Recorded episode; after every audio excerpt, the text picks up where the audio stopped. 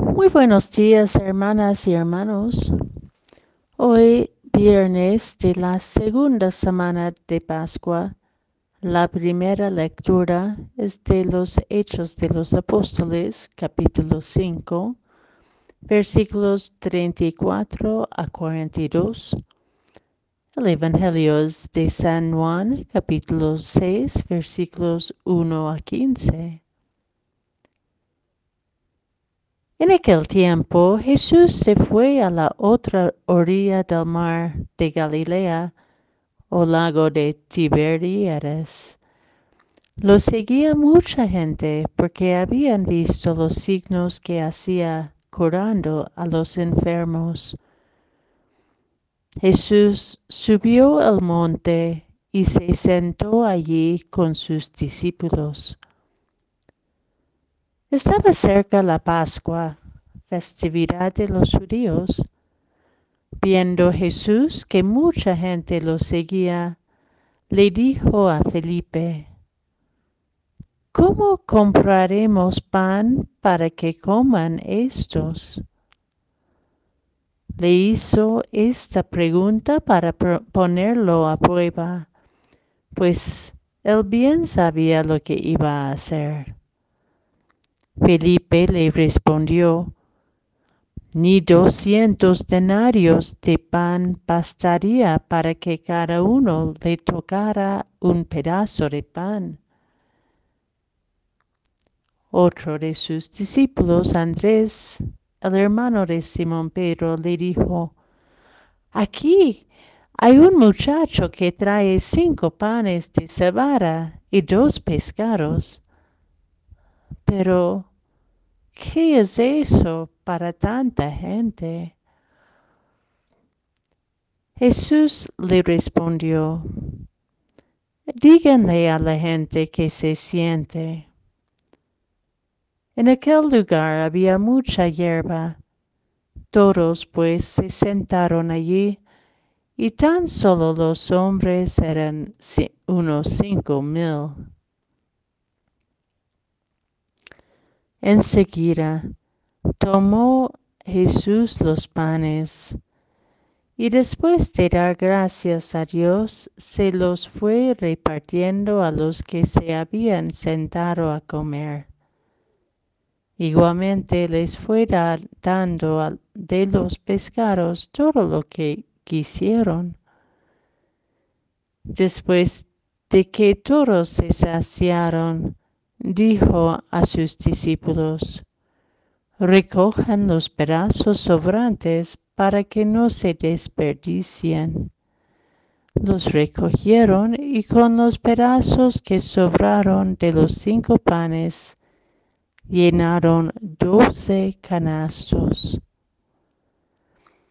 Entonces la gente, al ver el signo que Jesús había hecho, decía, este es en verdad el profeta que habría de venir al mundo.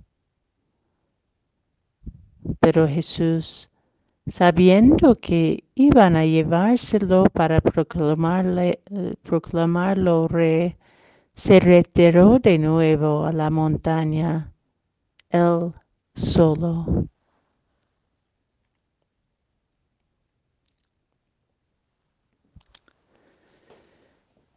Si Jesús subiera al monte en nuestros tiempos y viera toda la gente que buscaba sanación, algún signo de vida más plena, algún sentido más profundo,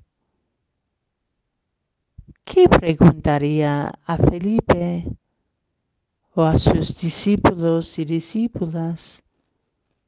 A cada uno y a cada una de nosotros. Como Felipe podemos muy pronto desesperar y ahogarnos en la inmensidad del sufrimiento humano y replegarnos en nuestra impotencia. Quizás alguna u otro podríamos tener una llama de esperanza como Andrés, viendo las pequeñas indicaciones que alguna respuesta es posible. Pero, ¿cómo? ¿Qué es esto para tanta gente? La verdad es que solo con Jesús lo que parece imposible se posibilita.